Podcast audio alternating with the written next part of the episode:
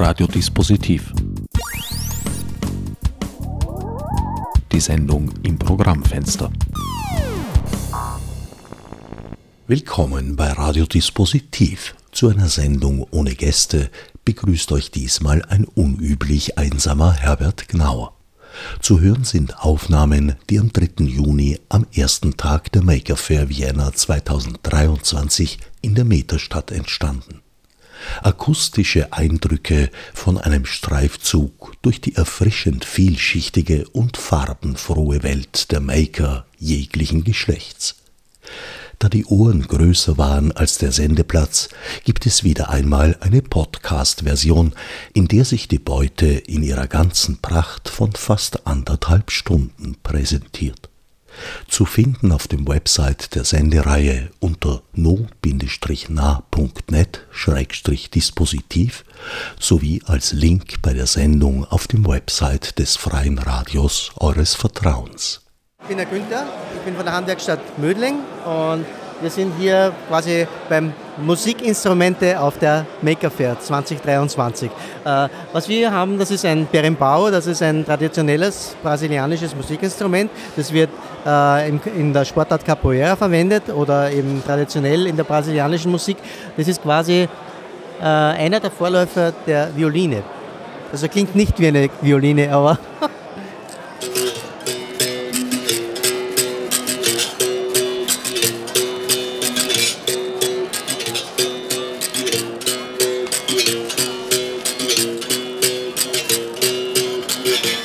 Genau. Und nach diesem Rhythmus äh, wird quasi zur äh, Sportart Capoeira äh, eben die Bewegung gemacht. Ist ein Monochord, das heißt, es hat eine Seite und einen Kürbis als Resonanzkörper an genau, einem Bogen, an einem Bambusbogen, glaube ich, befestigt. Aus einem Autoreifen ausgeschnitten. Äh, der Stock, das ist ein äh, brasilianisches Hartholz, Biriba heißt das. Äh, und das ist ein ausgehöhlter Flaschenkürbis, das ist der Klangkörper. Und dann gibt es auch das Kashishi, das ist ein äh, Perkussionsinstrument, das ist gefüllt mit äh, kleinen Steinen oder Bohnen oder sonst irgendwas. Und diese Stange, mit der man den mit der man die Seite anschlägt. Und du sagst, daraus hat sich die Violine entwickelt? Ja, sagt man. Ich kann es nicht beweisen. Der Musikinstrumentebau ist ein Teil der Handwerkstatt Mödling. Da gibt es viele Bereiche. Äh, es gibt verschiedene Bereiche. Wir haben äh, eine Holzwerkstatt, in der man eben, wie gesagt, nicht nur Musikinstrumente, das ist mein Hauptinteresse, sondern auch äh, diverseste Sachen mit und aus Holz bauen kann. Wir haben ein Elektroniklabor, wir haben eine 3D-Druckerabteilung, wir haben eine Radwerkstatt wir haben einen Lasercutter, wir haben eine Metallwerkstatt und eine große Computerfräse, eine CNC-Fräse, mit der man sehr, sehr viele Dinge machen kann. Wir haben eine Textilabteilung. Ja, ich glaube, das war's. Also einmal querbeet durch analog und digital. Ja, ganz genau. Und jeder, der die Dinge selber in die Hand nehmen möchte und der etwas über sich selbst und über, über das Machen im Allgemeinen erfahren möchte, ist bestens bei uns aufgehoben in der Handwerkstatt Mödling. Dementsprechend sehe ich hier auch sehr unterschiedliche Objekte ausgestellt. Eine große Djembe, eine E-Gitarre mit Verstärker und auch allerlei elektronisches Spielzeug. Ja, wir, wir versuchen eben die Verbindung aus äh, analogem und digitalem Material äh, herzustellen und dass sie auch funktionieren. Ihr wart schon öfter auf der Maker Fair? Ja, wir waren schon, auf der, wir waren schon mehrmals auf der Maker Fair. Ich selbst, glaube ich, war zweimal hier ja, nicht nur wir, die Handwerkstatt Mödling, ich glaube alle äh, sind wieder froh, dass nach den äh, Zeiten, wo gar nichts offen war, wieder auch eine Maker-Fair stattfinden kann und man sieht es auch am Besuch und am Interesse der Besucher und Besucherinnen. Ich bin die Sophia und ich bin, bin für das Social Media, für die Handwerkstatt zuständig. Ich bin das erste Mal jetzt hier auf ähm, der Maker Fair und ja, man muss dazu sagen, dass ich 15 bin, also schon ziemlich besonders für mich dabei zu sein und auch das Social Media zu regeln. Und ich finde es auch gut, dass ich jetzt auch schon so jung dabei bin, weil ich dann neue Erfahrungen dazu sammle und auch die junge Generation damit angesprochen wird. Wie bist du dazu gekommen, dich für den Makerspace zu engagieren? Äh, mein Vater ist als Berater eingestiegen bei der Handwerkstatt und da hat er mich ähm, da reingeholt, hat gesagt, magst du Social Media machen, weil ich sehr auf Social Media spezialisiert bin und mich sehr dafür interessiere. Dein Vater ist ein Maker. Ähm, ja. Was macht er? Er hat kein gewisses Gebiet, wo er sich darauf spezialisiert. Er hilft überall, also Holz, ähm, auch Elektronik, aber besonders Elektronik. Und du? Reizt dich das Do-it-yourself? Mm, ab und zu. Also kommt drauf an, worauf ich gerade Lust habe. Also. Und wenn du Lust hast, was baust du dann? Ich würde sagen Holz. Also beim Holz arbeiten, weil es ja noch einfach ist für mich und weil es mir auch Spaß macht. Die Social Media Spezialistin bevorzugt also analoge Handarbeit. Ja. Ist das ein gewisser Ausgleich zur Arbeit am Computer? Vielleicht, vielleicht auch nichts. Nachdem du 15 bist, vermute ich mal, du gehst noch zur Schule. Gibt es schon Pläne für danach? Also ich würde mich ähm, auf jeden Fall selbstständig machen, vielleicht mein eigenes Unternehmen gründen und so in die Schiene, in die Richtung gehen. Ja. Wie lange machst du das jetzt schon für den Makerspace Mödling? Ich würde sagen, so seit einem halben Jahr. Ja. Ich stehe hier am Stand der Privatuniversität der Wirtschaftskammer Niederösterreich, der New Design University. Äh, Lucia Kronberger. Und Hanna Huber. Was stellt ihr hier aus auf der Maker Fair?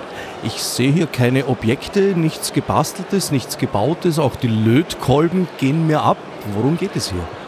Also ähm, wir stellen vor allem die Uni hier einfach aus, dass Leute sich vorstellen können, wie es ist, äh, auf dieser Uni auch vielleicht zu studieren.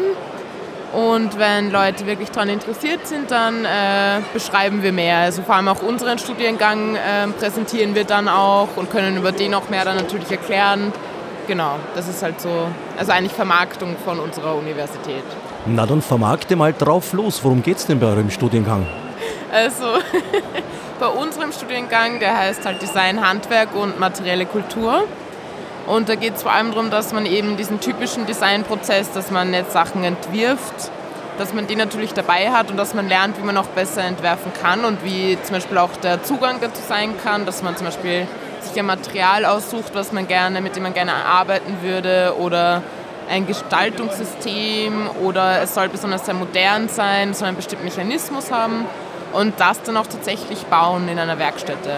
Also halt dann wirklich selber herstellen, per Hand, genau. Was erwartet ihr euch persönlich von eurer Ausbildung? Ich glaube, ich erwarte mir von meiner Ausbildung, dass ich äh, einfach besser im Handwerk werde oder überhaupt ein Handwerk erlerne. Wir haben äh, eine Holzausbildung oder eine, oder eine Metallausbildung. Ich bin im Holzzweig und ich erwarte mir, dass ich am Ende meines Studiums Sachen selber herstellen kann. Im Großen und Ganzen. Ja. Ja, voll. Also das auch einerseits.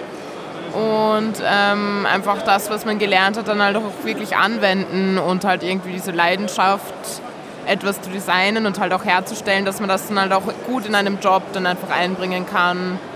Und ja, das weiterhin irgendwie machen kann, Sachen designen und vor allem entwerfen. Genau. Ich lese hier Design, Handwerk und materielle Kultur, Event Engineering, Grafik und Informationsdesign, Innenarchitektur und 3D-Gestaltung sowie Management bei Design mit anschließenden Master- und Doktoratsausbildungen. Das ist eine ziemlich ambitionierte Angelegenheit. Seit wann gibt es denn die Privatuniversität St. Pölten? Ähm, die ist noch ziemlich jung, also vielleicht so 20 Jahre gibt es sie erst. Und was hat euch dorthin geführt, euer Interesse an der Handarbeit? Äh, ja, ich glaube, die differenzierte Ausbildung, würde ich einmal sagen, die es sonst verhältnisweise nicht in Österreich gibt oder in Wien auf jeden Fall nicht so gibt. Es gibt zwar Produktdesign äh, auf der angewandten oder der bildenden zum Beispiel, aber halt auf der NDU gibt es eben auch eindeutig diesen handwerklichen Fokus, dass man ein Handwerker lernt und das war mein Antrieb, dorthin zu gehen. Ja, und ich habe eigentlich vorher schon viel mit Handwerk gemacht, also in meiner alten Schule und ähm, habe eben jetzt einfach noch dazu gelernt, eben wie man das vielleicht besser vermarkten kann. Ich habe halt lange Zeit gesucht, ob ich eine, eine Uni finde, wo man halt Handwerk wirklich auch also anwenden kann und nicht nur das Theoretische hat. Und da war halt die New Design University die beste Anschlussstelle sozusagen für meine Ziele. Also wurde das Handwerk mit einem Wort erfolgreich akademisiert. Ist das ein Vorteil? Ähm, also Handwerk irgendwie zu akademisieren, habe ich das jetzt richtig verstanden? Na, ihr macht eine handwerkliche Ausbildung, um einen akademischen Grad zu erwerben. Genau, ja. Aber wir haben auch sehr viel Theorie dabei. Also es ist eben auch viel Lernen theoretisch über neue Materialien, wie man eben für die Zukunft auch gestalten kann. Und also man lernt sehr viele relevante theoretische Sachen auch dazu. Und nicht nur das Entwerfen oder Erschaffen von etwas. Vor mir steht Roland Stelzer, einer der Veranstalter der Maker Fair. Die Maker Fair ist nach der Pandemie ja quasi wie der Phönix aus der Asche emporgestiegen. Ich sehe hier volle Hallen, sowohl sehr viele Aussteller und Ausstellerinnen als auch Publikum. War das erwartbar für euch? Nein, es war natürlich alles jetzt nach der Pandemie irgendwie ein gewisses Risiko. Wir haben nicht gewusst, worauf wir uns einlassen und haben deswegen ja auch jetzt drei Jahre Pause machen müssen oder gemacht. Aber es hat sich dann schon sehr schnell abgezeichnet, dass die Leute wieder hungrig und durstig sind auf, auf Veranstaltungen und einfach zu zeigen, was sie auch vielleicht in der Pandemiepause so alles gebastelt und erschaffen haben. Und wir haben recht schnell gesehen, wie wir den Call geöffnet haben, dass, dass das wieder toll werden wird. In meinem persönlichen Erleben knüpfte nicht nur dort wieder an, wo ihr vor drei Jahren aufhören musstet, sondern es ist sogar ein wenig gewachsen, würde ich sagen. Äh, gewachsen weiß ich nicht, aber ein bisschen gewandelt hat sie sich. Also es ist, äh, glaube ich, noch ein Stück weit diverser geworden. Es gibt neue Themen, die, die heuer erstmals sehr stark vertreten sind. Das ganze Circular Economy-Thema, Nachhaltigkeitsthema, der Blick in die Zukunft. Ich glaube, jeder hat auch über die letzten Jahre ein bisschen angefangen, sich Gedanken zu machen, ob wirklich alles so selbstverständlich immer so ist, wie man es gewohnt ist. Und das äh, spiegelt sich, glaube ich, auch hier ein Stück weit wieder. Der Maker-Gedanke, die Idee des Do-it-yourself hat sich also gewandelt im Sinn einer Nachhaltigkeit. Dieser Gedanke ist relativ jung. Ja, zum Teil sicher, also sicher nicht allgemein, aber, aber man sieht schon, dass es auch in die Richtung geht. Also wir haben ja auch bei uns hier, wir stehen hier am, am Happy Lab Stand, äh, auch uns da Gedanken gemacht. Und neu bei uns ist zum Beispiel, dass wir jetzt uns überall überlegen, was machen wir mit den Abfällen. Wir haben jetzt äh, auch ein Aussteller hier ist Plastikpreneur, die Spritzgussmaschinen machen. Wir werden jetzt auch so eine haben, wo wir dann unsere 3D-Druckabfälle schreddern können äh, und wieder als wertvollen Rohstoff äh, für neue Objekte verwenden können. Oder Holzabfälle werden bei uns brikettiert, äh, sodass Leute, die, die äh, was zum Heizen haben dann im Winter. Also diese Gedanken, das ist alles auch jetzt in den letzten Jahren erst wirklich gewachsen und glaube ich, kommt jetzt überall, überall durch. Wie haben die Happy Labs Corona überstanden? Dank der Community äh, recht gut. Also am Anfang war es natürlich, äh, wie der erste Lockdown war, ich muss sagen, das habe ich das erste Mal in meinem Leben sowas wie, wie Existenzangst verspürt, weil wir haben ein paar Mitarbeiter, die sind davon abhängig, die leben davon, wir haben äh, selbst Familien und man hat einfach überhaupt nicht gewusst, wie es weitergeht. Und äh, wir haben dann auch äh, mit unserer Community sehr intensiv kommuniziert die ersten Tage und halt gebeten, dass sie uns ein Stück weit, wer sich leisten kann, auch durchtragen und nicht jeder gleich seine Mitgliedschaft kündigt.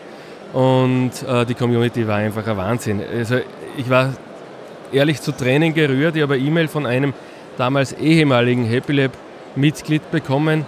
Der war noch am Newsletter dabei und hat auf unsere Aufsendung hinaus zurückgeschrieben, während dem Lockdown, während wir geschlossen hatten, ich habe mich jetzt wieder angemeldet. Also die Labors waren geschlossen während der Lockdowns. War es dann nicht möglich, einen Betrieb zu organisieren, bei dem die Leute einander halt nicht begegnet sind? Na, wir waren nur sehr kurz geschlossen. Also wir haben äh, nach den ersten, glaube ich, erster Lockdown vier Wochen, sechs Wochen, ich weiß nicht mehr genau, dann wieder einen eingeschränkten Betrieb machen können. Wir haben keine Schulungen halten können, wir haben keine Führungen machen können. Aber wir haben technisch Maßnahmen getroffen, so mit Reservierungspflicht, sicherstellen können, dass immer nur pro Maschine eine Person da ist. Und so haben wir zumindest den Betrieb recht rasch wieder, wieder aufnehmen können. Okay, also ich bin der Patrick Abert. Äh, ich bin äh, IT-Begeisterter, beziehungsweise halt äh, IoT auch begeisterter und Hacker. Und ja, wir haben hier einen Stand für und mit, mit IoT Austria. Da äh, äh, setzen wir uns derzeit, also eigentlich derzeit die letzten zwei, drei Jahre schon intensiv mit dem offenen digitalen Produktpass auseinander.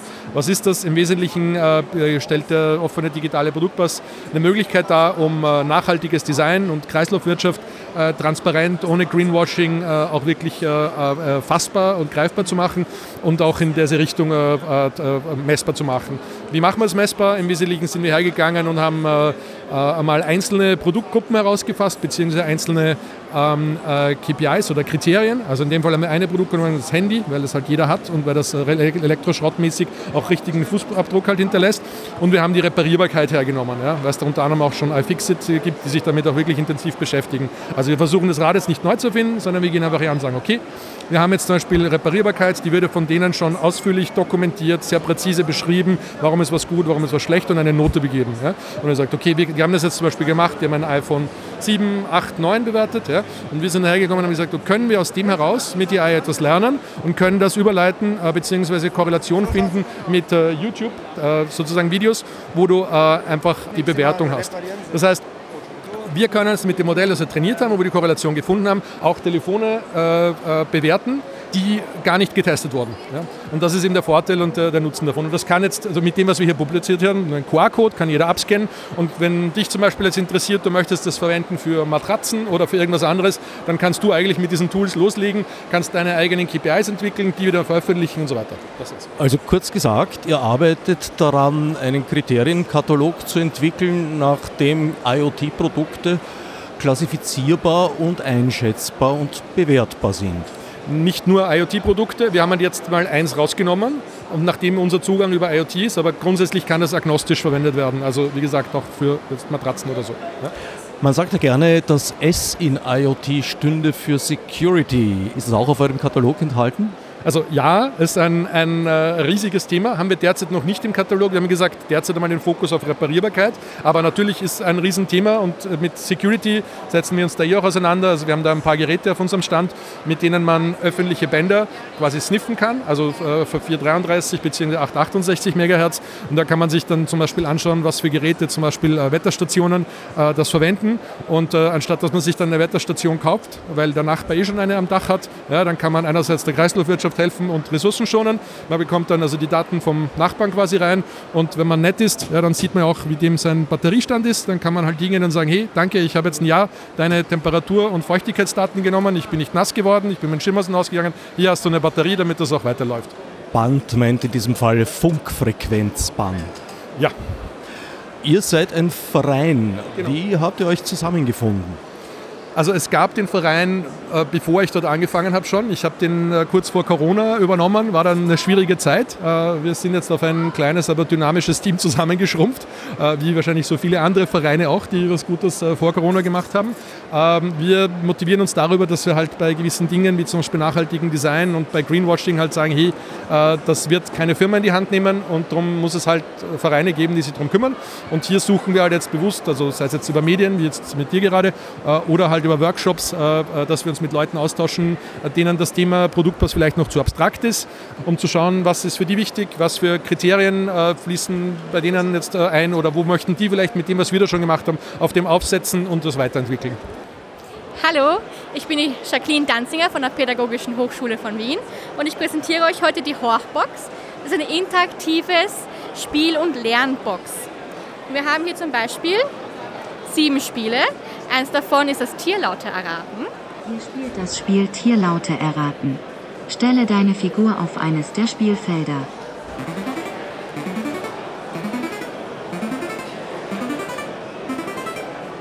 Das Spiel würde für welche Zielgruppe entwickelt? Für die Primarstufe. Man kann es aber auch für die Sekundarstufe verwenden, um es selbst zu bauen und Spiele selber auch noch darauf zu programmieren. Es ist ein Open Source Projekt, das heißt jeder hat darauf Zugriff. Man kann sich das online alles downloaden dann mit der Schule auch zusammen bauen, selber Spiele kreieren und dann sie auch noch programmieren.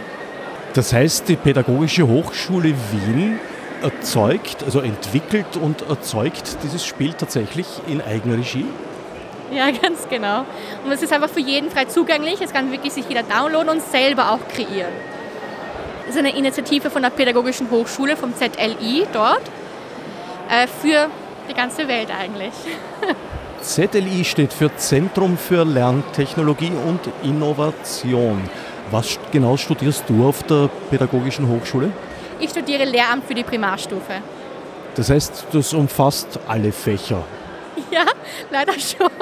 Nein, es macht sehr viel Spaß natürlich. Ich bin jetzt auch schon fast mit dem Bachelor fertig und ich habe tatsächlich die Horchbox auch schon in meinem eigenen Unterricht eingebaut. Und die Kinder haben sehr viel Spaß daran, diese Spiele zu spielen und auch daraus zu profitieren und auch zu lernen. Warst du beteiligt an der Entwicklung? Ich bin jetzt dabei im Team. Wir bauen tatsächlich gerade auch an der Pädagogischen Hochschule noch mehr Boxen, damit sie sich auch noch andere Schulen ausleihen können. Man kann sie sich bei uns am ZLI ausborgen und in dem eigenen Unterricht verwenden. Und Anleitungen für Do-Yourself gibt ja auch. Gibt es da Workshops? Äh, Workshops gibt es dabei noch nicht, aber man kann sich online alles gratis downloaden. Und es gibt sogar ein Video dazu. Wo liegt deine Motivation, Spiele für Kinder zu adaptieren, elektronische Spiele? Ich bin der Meinung, dass Kinder durch Spielen am besten lernen können. Und ich bin selbst eine Lehrerin, die sehr viele Spiele im Unterricht auch einsetzt, ähm, weil ich denke, dass die Kinder davon am meisten profitieren können, wenn sie Spaß am Unterricht haben. Und hast du Spaß an der Entwicklung gehabt? Ich hatte sehr, sehr, sehr, sehr, sehr, sehr viel Spaß, ehrlich gesagt.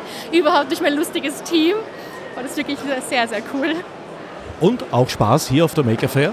Natürlich. Hier kommen so viele Leute her, die ganzen Kinder spielen. Es macht einfach nur noch Spaß, ganz genau. Erich Schmid. Ich bin Lehrer am Blindeninstitut in Wien.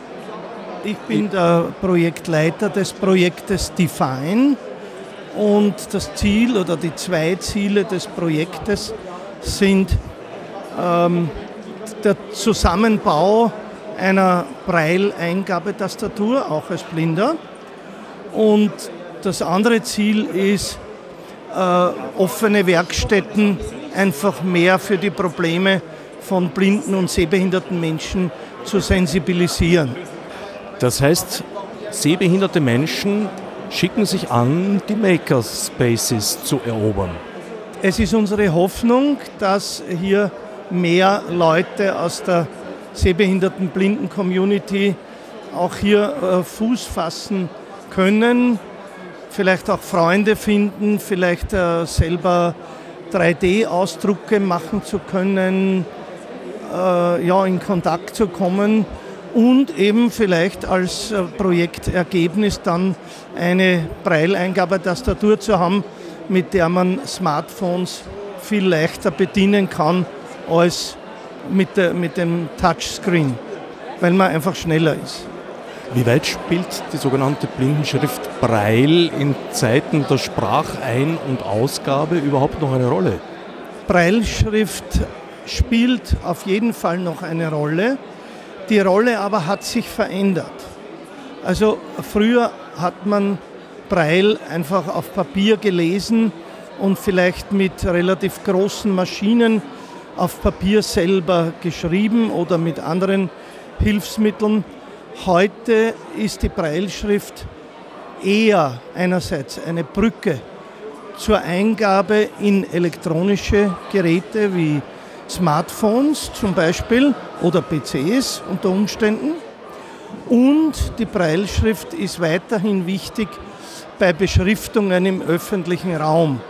Also wenn äh, heute wieder einmal die Drohung im Raum steht, dass die Paneele in Liften nur mehr Touchscreens sein werden, dann äh, äh, ist es sehr schwierig für blinde und sehbehinderte Menschen, damit dann umzugehen.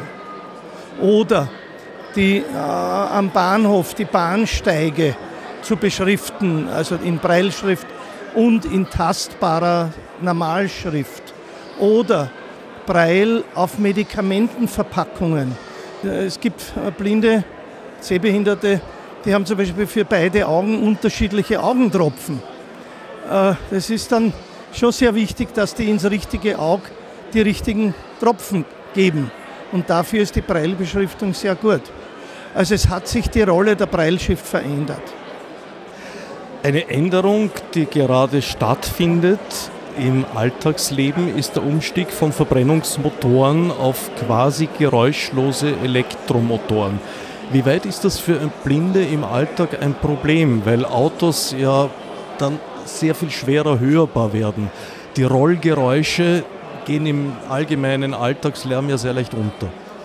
Geräuscharme bis geräuschlose Fahrzeuge äh, sind ein, ein großes Problem. Das fängt aber schon an bei Radfahrern, die dann nicht klingeln, wenn sie wissen, dass jemand als blind gekennzeichnet geht. Das geht weiter bei den E-Scootern und das setzt sich natürlich auch fort bis zu den E-Autos. Äh, es äh, gibt äh, internationale Zusammenschlüsse von Blindenorganisationen, die haben durchgesetzt, auch kann man sagen, dass alle neu auf dem Markt zugelassenen geräuscharmen Fahrzeuge, dass sie Warnsignale von sich geben. Hallo, ich bin Tamer Aslan. Du bist Spieleentwickler. Genau, ich bin der Gründer von City Games Vienna. Wir machen Stadtspiele. Urban Games heißt es auf Englisch. Oder ortsbezogene Spiele. Und man muss draußen in der Stadt sein und interessante Sachen finden. Hat es einen Zusammenhang mit Geocaching? Ja, genau. Es ist ähnlich. Geocaching ist auch ein ortsbezogenes Spiel. In unserem Spiel suchst du wieder bestimmte Orte, aber da musst du auch etwas finden. Und in diesem Spielkonzept ein Monster finden. Der Spruch heißt, befreie die Wiener von ihrem Grand. Wie kann das gelingen? Äh, durchspielen eigentlich. So, wir sagen immer, dass die Wiener so grantig sind, weil in Wien so viele Monster gibt. Und wenn man diese Monster verjagt, dann sind die Wiener auch glücklich.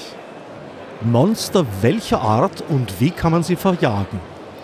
Das kann man so denken. Die Monster sind unsere Vorstellung, was ein Objekt in der Stadt sein kann. So zum Beispiel Skulpturen, Figuren von Brunnen, von Gebäudefassaden, Denkmale und so.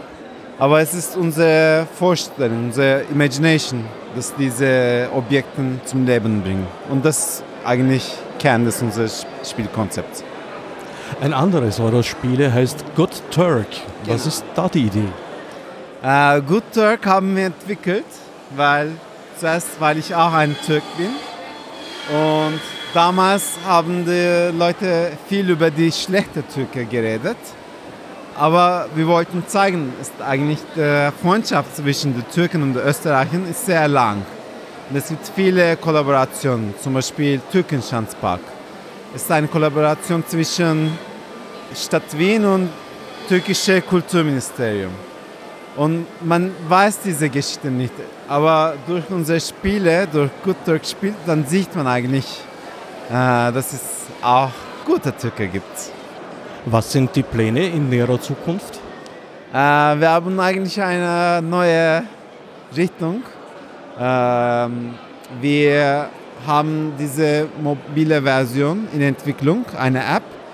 Und das würden wir in den nächsten zwei Jahren äh, international weiterentwickeln und in den Markt bringen.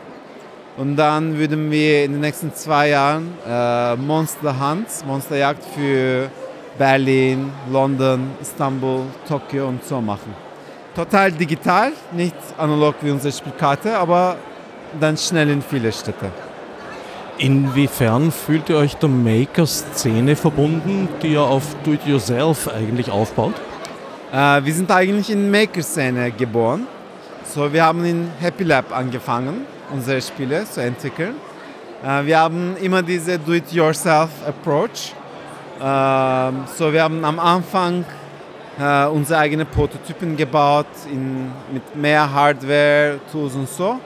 Und dann von diesen Projekten ist die Spielkarten rausgekommen. Wir versiegeln zum Beispiel immer selbst mit Hand. Aber zum Beispiel diese Lichter, die sind auch perfekte Beispiele von Do-it-yourself. So in Happy Lab oder so geschnitten und programmiert und so. So es ist wieder diese Do-it-yourself Maker Approach in alles, in alles, was wir machen. Ich bin der Heinz vom Make Magazin aus Hannover.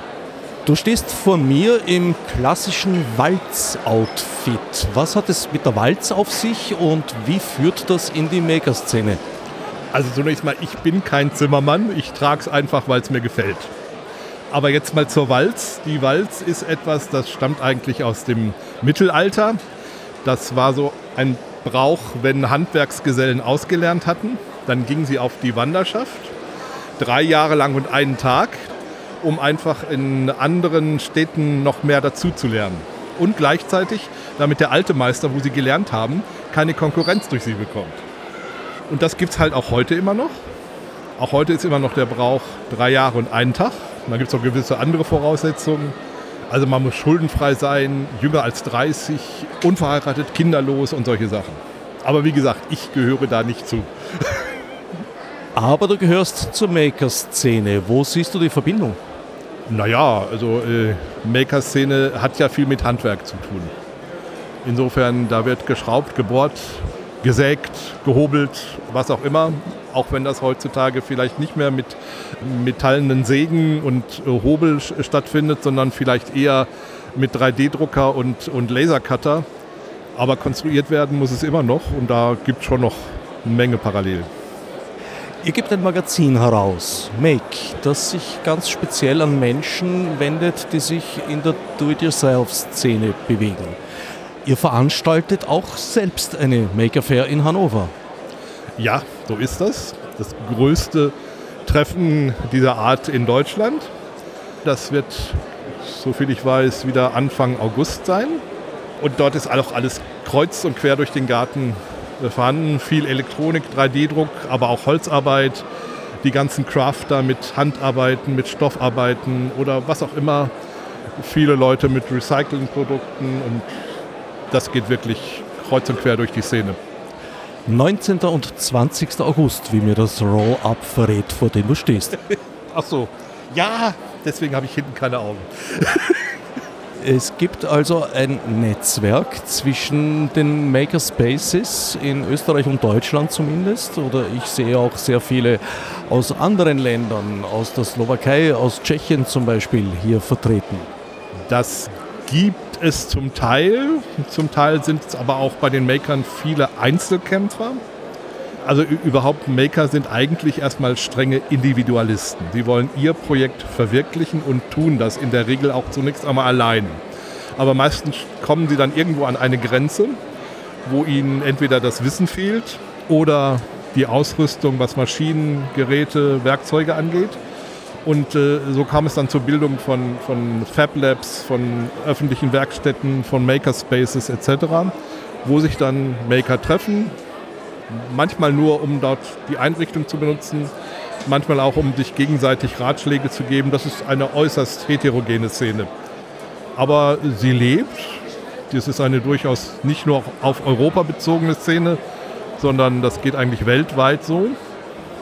Beispielsweise unsere Make. Wir sind ja nur eine Lizenzausgabe der amerikanischen Make. Dort hat es angefangen. Wir machen es für Europa. Und äh, dort war auch die Maker-Szene zuerst in Gang. Das ging von den Universitäten zum größten Teil aus, die dann Werkstätten hatten. Aber das ging dann in den Hobbybereich und hat sich im Grunde wie ein Teppich über die Welt ausgebreitet. Ich bin die Miriam und äh, wir sind hier am Stand vom Vienna Open Lab und unser Experiment ist äh, den pH-Wert messen. Die pH-Wertmessung. Ich sehe hier vor allem sehr junges Publikum an eurem Stand.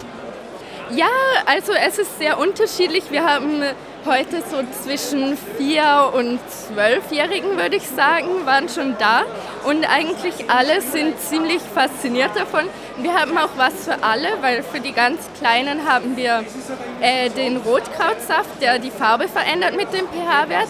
Und für die Älteren haben wir dann eine pH-Elektrode, mit der man dann den pH-Wert genauer messen kann und auch eine selbstgebaute Elektrode für ganz Interessierte.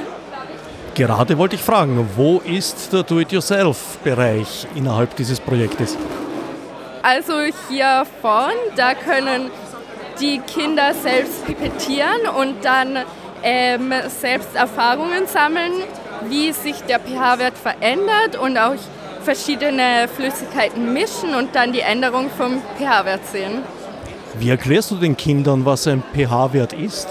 Also es kommt auf das Alter drauf an, aber äh, bei, dem, bei den Kleinen zeige ich oft einfach, ähm, der pH-Wert entscheidet, ob etwas sauer oder basisch ist und dann äh, zeige ich den Zitronensaft und sage, dass das ist ein Beispiel für etwas Saures und dann das Wasser wäre neutral, also in der Mitte.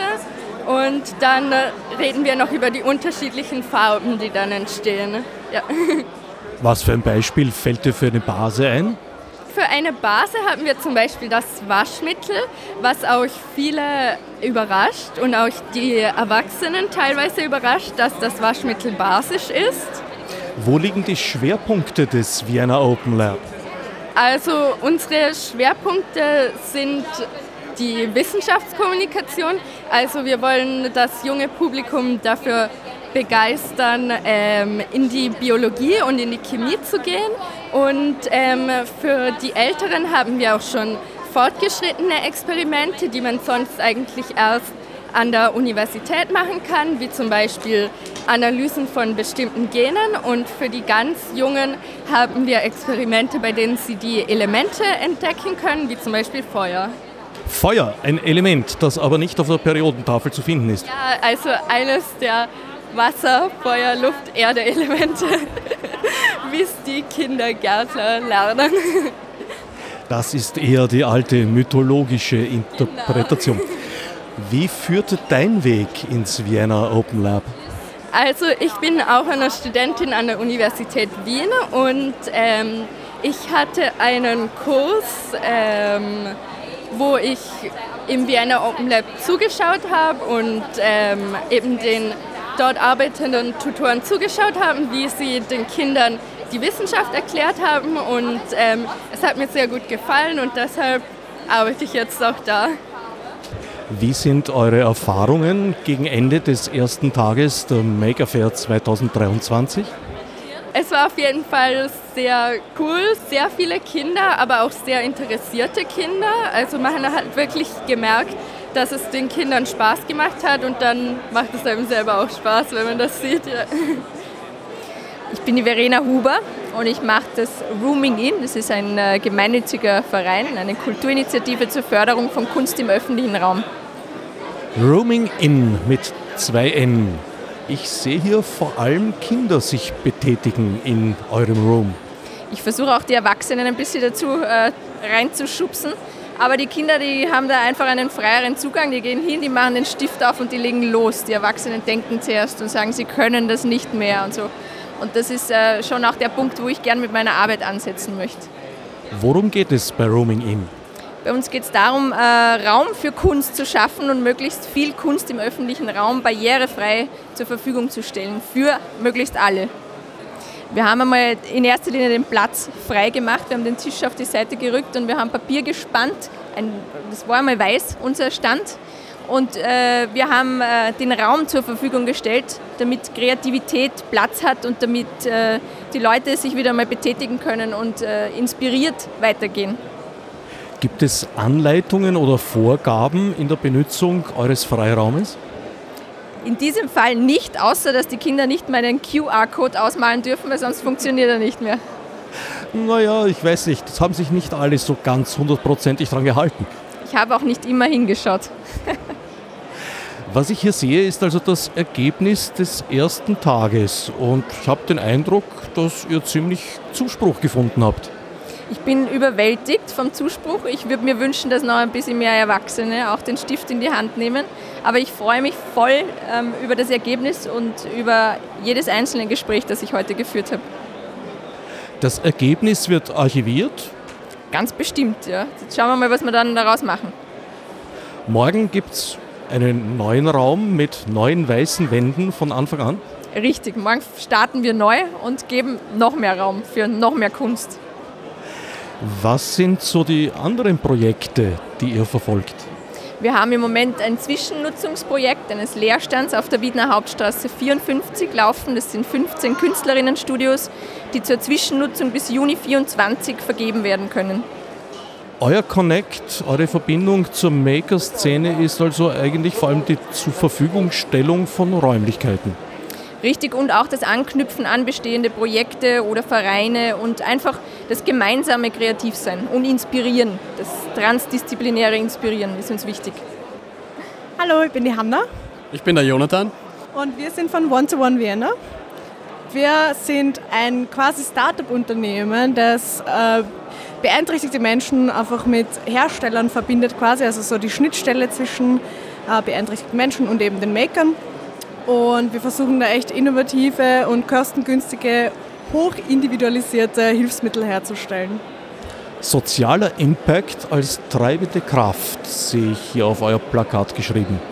Ja, also das hat ein bisschen den Hintergrund, dass der Hilfsmittelmarkt einfach sehr, sagen wir, sehr viele Sachen sind sehr teuer und wir wollen ihn einfach ein bisschen zugänglicher gestalten, dadurch, dass der 3D-Druck doch wesentlich billiger ist. Also alleine eine Fingerprothese, wie es der Paul für uns angefertigt hat, kostet um die 5 Euro in der Produktion. Das ist schon ein Unterschied, als wenn man jetzt zum ähm, Orthopädiefachhandel geht und sagt, ich brauche sowas angefertigt quasi, zahlt man doch mehrere tausend Euro. Genau, und bei den großen Firmen merkt man eben, das sind meistens One-Size-Fits-All-Lösungen. Und für die Probleme, die Menschen mit Beeinträchtigungen oft haben, die sind eben ganz speziell, je nachdem, was bei ihnen eben für eine Beeinträchtigung auftritt. Und da braucht es individuelle Lösungen, die in einem Hin und Her zwischen den Makern und den Menschen mit Hilfsmittelbedarf eben entstehen. Und das ist eben unser Fokus, wo wir wirklich einen Impact schaffen können. Ihr seid einem bestimmten Makerspace zuzuordnen? Nein, wir sind keinem bestimmten Makerspace zuzuordnen. Wir sind international organisiert, also wir bilden ein Netzwerk zwischen Makern und es ist uns eigentlich egal, in welchem Land die Maker sitzen. Wir verbinden sie immer mit einem Ergotherapeuten, das heißt, wir unterstützen die Maker, die das technische Wissen haben, mit der Ergotherapeutin, das ist eben die Hanna, und helfen ihnen dabei eben effektive assistive Technologien herzustellen. Und so schaffen wir es, dass Menschen, die eigentlich vor allem eine technische Ausbildung haben, Hilfsmittel herstellen, die wirklich funktionieren. Wie bist du als Ergotherapeutin in die Maker-Szene zum Do-it-yourself geraten? Also für mich ist das komplett ein neues Terrain. Ich bin eigentlich über einen Freund dazu gekommen und darf da jetzt mein Wissen aus der Orthopädie einfach teilen und genau. Und ich schaue auch darauf, dass die Sachen auch wirklich ergonomisch sind.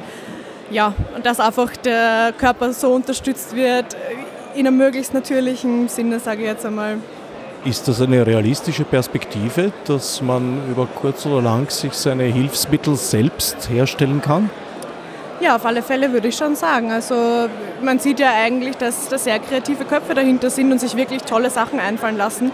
Und je mehr da zusammenkommen, desto mehr Ideen kommen auch, sage ich mal, auf. Und also bis jetzt war alles eigentlich durchführbar und es lässt sich bis jetzt für alles eine Lösung finden, Gott sei Dank. Wir leben halt auch in einer Zeit, in der Rapid Prototyping-Technologien einfach im Aufmarsch sind. Und das ist jetzt nicht mehr nur 3D-Drucken, es gibt No-Code-Lösungen, also auch Software-Lösungen. Das geht immer weiter in die Hardware- und Elektrotechnik hinein. Und jetzt merkt man, dass man langsam sehr, sehr schnell relativ komplizierte Sachen herstellen kann, die man auch sehr schnell verbessern und in einem iterativen Prozess dann wirklich zum Funktionieren bringen kann. Und so sind die Möglichkeiten für solche Prozesse, für so individuelle Hilfsmittel eigentlich besser denn je. Vor mir sitzt Johanna Kowolik, die Organisatorin der heurigen Maker Fair. Ich habe den Eindruck, dass sich das Angebot insofern verändert hat, als früher der Elektronikanteil höher war. Oder täuscht mich das? Ja, das ist ja immer so ähm, mein Ziel, was ich immer versuche, die Leute davon zu überzeugen, dass man auf eine Maker Fair gehört, auch wenn man nicht nur Elektronik macht. Also es ist, du hast recht, ich habe das Gefühl, es sind weniger 3D-Drucker. Früher waren die 3D-Drucker sehr dominant.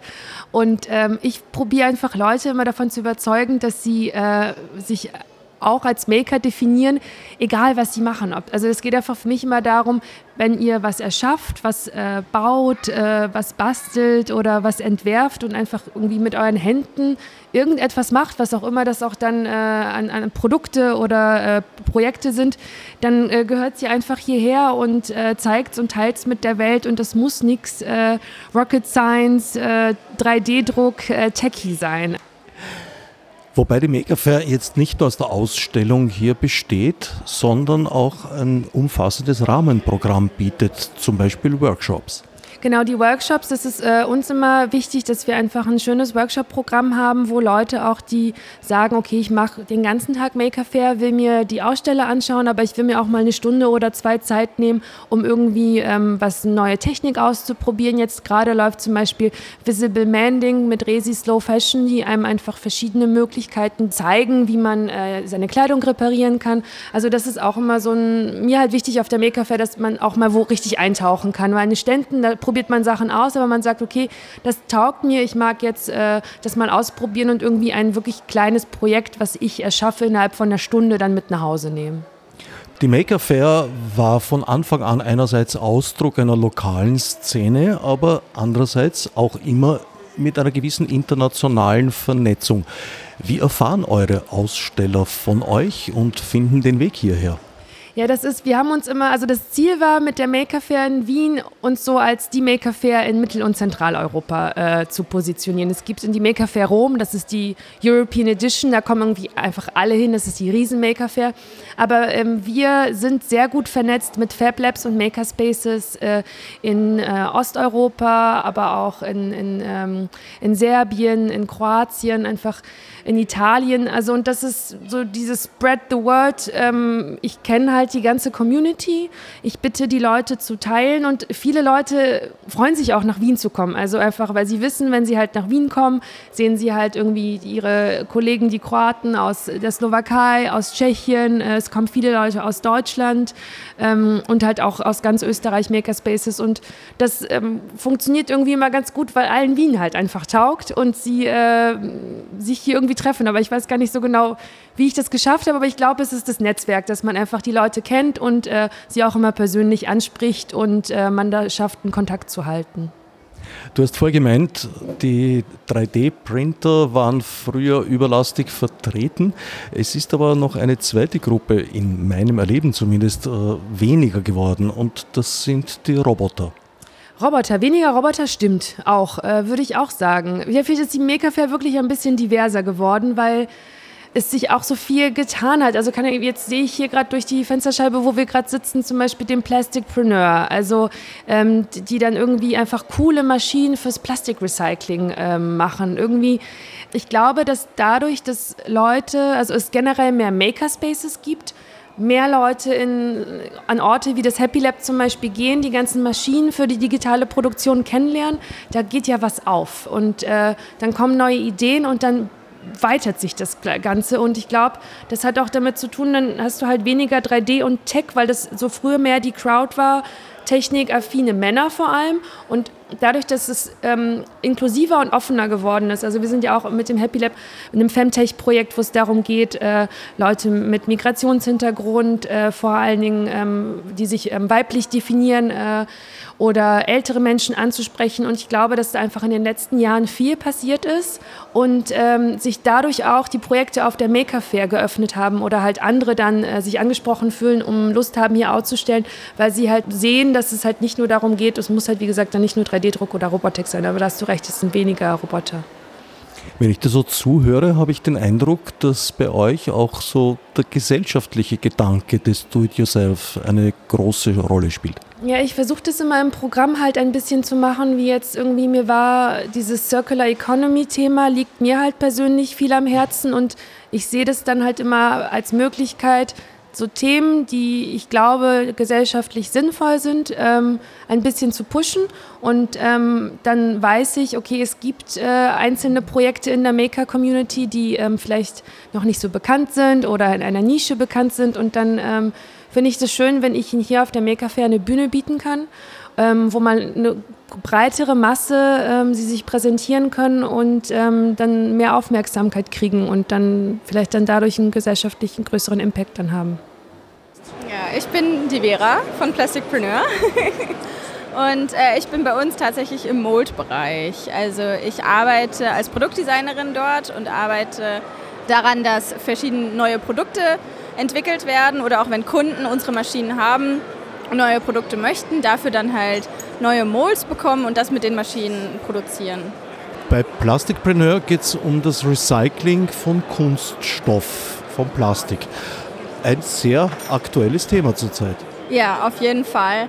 Also ähm, was besonders wichtig ist einfach diese Circular Economy, also Kreislaufwirtschaft, dass man das einmal anhand von Awareness-Workshops gut zeigen kann mit unseren Maschinen. Die kleinste Maschine wiegt nur 30 Kilo, also kann gut ins Auto mitgenommen werden, zu Schulen, zu anderen Workshops, Universitäten, kann aber auch gut in der Werkstatt verarbeitet werden. Also gerade Kleinserienproduktion ist gut machbar, als man sagt, okay, wir haben Äh, kommunal sammeln wir den Müll, reinigen ihn, sortieren ihn. Mit unseren Maschinen kann man ihn schreddern, zu Flakes verarbeiten, diese Flakes dann weiter zu neuen Produkten spritzen. Wo liegt die Verbindung zur Maker-Szene, zum Do-it-yourself? Die Maschinen können auch sehr gut in Werkstätten angebaut werden, dass sie äh, klein genug sind. Und wenn man sagt, hey, ich möchte ein Kunststoffprodukt herstellen, schauen, ob es überhaupt funktioniert. Die Molds oder Spritzgussformen kann man gut auch im 3D-Druck herstellen zum Prototyping, dass man sagt, okay, ich möchte erstmal testen, funktioniert das überhaupt mit dem Spritzguss, das, was ich mir überlegt habe. Und wenn es dann soweit ist, kann man die dann aus ähm, Aluminium fräsen zum Beispiel und daraus eine Kleinserienproduktion herstellen, wie jetzt in anderen Makerspaces Taschen vielleicht viel hergestellt werden. In dem Makerspace, wo ich auch manchmal bin, wird einer, der macht regelmäßig Surfboards. Kann man aber genauso auch zum Beispiel Teile für die Surfboard dann im Spritzgussverfahren aus recyceltem Kunststoff herstellen. Den Recycling-Kunststoff bezieht ihr wo und wie?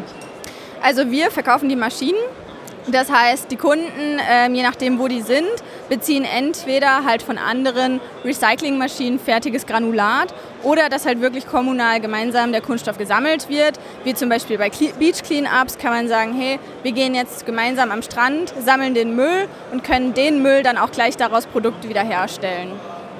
Spritzguss ist sozusagen eure Kernkompetenz? Genau. Also hauptsächlich ist unser größtes oder most-selling-Produkt ist halt die Injection Machine, weil sie klein und handlich ist. Wir haben aber auch zwei Schredder, einen elektrisch betriebenen, einen Handschredder. Dann haben wir noch einen Extruder, womit man große Pfosten, zum Beispiel Beams, die bis zu zwei oder vier Meter lang werden können, herstellen kann. Große Pots wie unser äh, Blumentopf. und ähm, dadurch kann man auch größere Produktionen mitmachen. Aber äh, wir haben auch noch den Filter, weil wir empfehlen, dass gerade wenn viel mit Menschen oder auch Workshops dann gearbeitet wird, dass es immer ein gewisser Geruch, der entsteht, diesen Filter einfach zu verwenden, dass alle Dämpfe mit eingesaugt werden. Wo liegt der Unterschied zwischen euch und anderen Firmen, die sich mit Recycling beschäftigen, kommerziell? Also unsere Maschine gibt es eigentlich nicht so wirklich auf dem Markt. Ähm, bisher alle anderen Kunststoffrecycling-Maschinen sind dann 10 Tonnen groß oder Meter große Maschinen. Was besonders unser Alleinstellungsmerkmal ist, ist alles C-zertifiziert. Also es ist alles in europäischen Sicherheitsstandards. Es ist alles pre-assembled, das heißt, die Maschine, gerade die Injection, wiegt 30 Kilo, wird im DHL-Paket äh, zum Kunden geschickt. Er braucht maximal 15 Minuten zum Aufbauen und kann anfangen. Genauso wie mit dem Schredder und Extruder. Die werden auf den Halb-Euro-Paletten geliefert, fertig mit ähm, Rollen dran, kann überall hingebracht werden und kann gestartet werden. Also ich bin der Helmut Höbart. Christian Zendron. Und beide zusammen seid ihr vom Reparaturnetzwerk. Ich sehe hier einen offenen Computer, eine zerlegte Festplatte und allerlei Bauteile, aber ihr bezieht euer Reparaturangebot keineswegs nur auf Computer. Das Reparaturnetzwerk ist ein Verband von mehreren Reparaturbetrieben aus ganz Wien, derzeit an der Zahl knapp über 100. Und in diesen Reparaturbetrieben werden natürlich andere Reparaturen auch durchgeführt, außer nur jetzt Computer, Laptop und dergleichen, sondern es gibt ganz andere Betriebe, wie zum Beispiel mein Kollege Zentron, Tischlerei und viele andere auch noch. Das heißt ein Netzwerk von Fachwerkstätten. Ganz genau. Es sind viele zusammengeschlossen und das Reparaturnetzwerk bürgt und garantiert dafür, dass diese Unternehmen, die in diesem Reparaturnetzwerk unter diesem Namen auch auftreten dürfen, seriös arbeiten und gute Qualität abliefern. Ist Reparatur heutzutage überhaupt noch möglich? In Zeiten der Patentierung, wo alles verschlossen ist, wo äh, Konstruktionen proprietär sind und die Grundlagen für eine Reparatur gar nicht gegeben werden, weil man nicht weiß, wie die Sachen konstruiert sind. Die Probleme bestehen tatsächlich, dass zum Teil Lizenzfragen dahinter stehen und Lizenzprobleme, dass nicht alles repariert werden darf. Grundsätzlich, es ist möglich, wenn man sich damit auskennt, sich damit auseinandersetzt und das Reparieren auch zum Hobby macht und sich dafür tatsächlich interessiert. Ist Reparieren lassen noch modern in Zeiten der Wegwerfgesellschaft? In der heutigen Zeit, wie es so schön heißt, absolut. Weil die Begriffe Kreislaufwirtschaft, Nachhaltigkeit, genau diese Begriffe schlagen genau bei uns auf und sind für uns wichtig und genau in diesem Bereich sind wir auch tätig. Es soll lange Zeit ein Gerät am Kunden bleiben und nicht nach einem halben Jahr und dergleichen entfernt oder ja, entsorgt werden. Wir sorgen dafür, dass das Gerät so lange wie möglich im Betrieb bleibt, repariert wird, instand gesetzt wird und der Kunde lange Zeit daran Freude hat. Also Abfallvermeidung letztlich. Absolut, in diesem Bereich geht es. Das Reparaturnetzwerk stellt auch jedes Jahr eine Statistik auf, wie viele Tonnen an Altmaterialien werden zurückgehalten, müssen noch nicht entsorgt werden. Es ist zwar nur eine Frage der Zeit, bis sie tatsächlich einmal tatsächlich in den Kreislauf des Recyclings übergeführt werden. Es gibt diesen Begriff des Right to Repair, der heiß umkämpft ist, also das Recht auf die Reparatur, dass Hersteller die Grundlagen geben müssen, dass Reparaturen überhaupt möglich werden. Seid ihr in diesem Bereich auch tätig? Ja, sind wir logischerweise dafür, auf das Recht der Reparatur im Endeffekt, weil wir wollen ja weg von der Wegwerfgesellschaft, also hin zu dass das alles reparierbar sein soll. Darum gibt es ja dann nachher auch sozusagen nach der neuen EU-Verordnung dann so, wenn es passt und sie so durchgeht quasi, die Ersatzteil, also Ersatzteilhaltung von mindestens zehn Jahren in der Richtung. Schauen wir mal, ob es so ist. Ja, oder auch Software-Updates und das Ganze danach ist und etwas, so wie jetzt ist, Garantie vorbei, danke, keine Ersatzteile mehr oder ein Jahr später, zwei Jahre später keine Ersatzteile mehr. Und auch der Software sozusagen, dass das Gerät länger mal am Leben halten dort. Ne? Das heißt, es geht letztlich darum, die Erzeuger in die Pflicht zu nehmen. Ja, zur, zur, zur Pflicht nehmen sozusagen die, in der Produktion die Industrie eigentlich. Ja? Dass sie auch von, vom Design her, vom Produktdesign her, die Sachen reparabel machen in Wirklichkeit. Soweit mein Streifzug durch die Maker Fair Vienna 2023.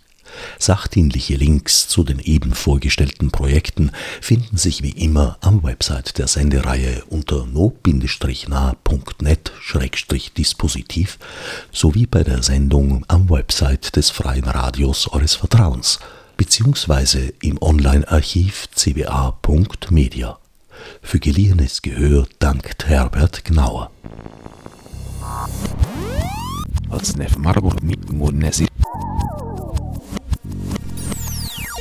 fiz de subsídio do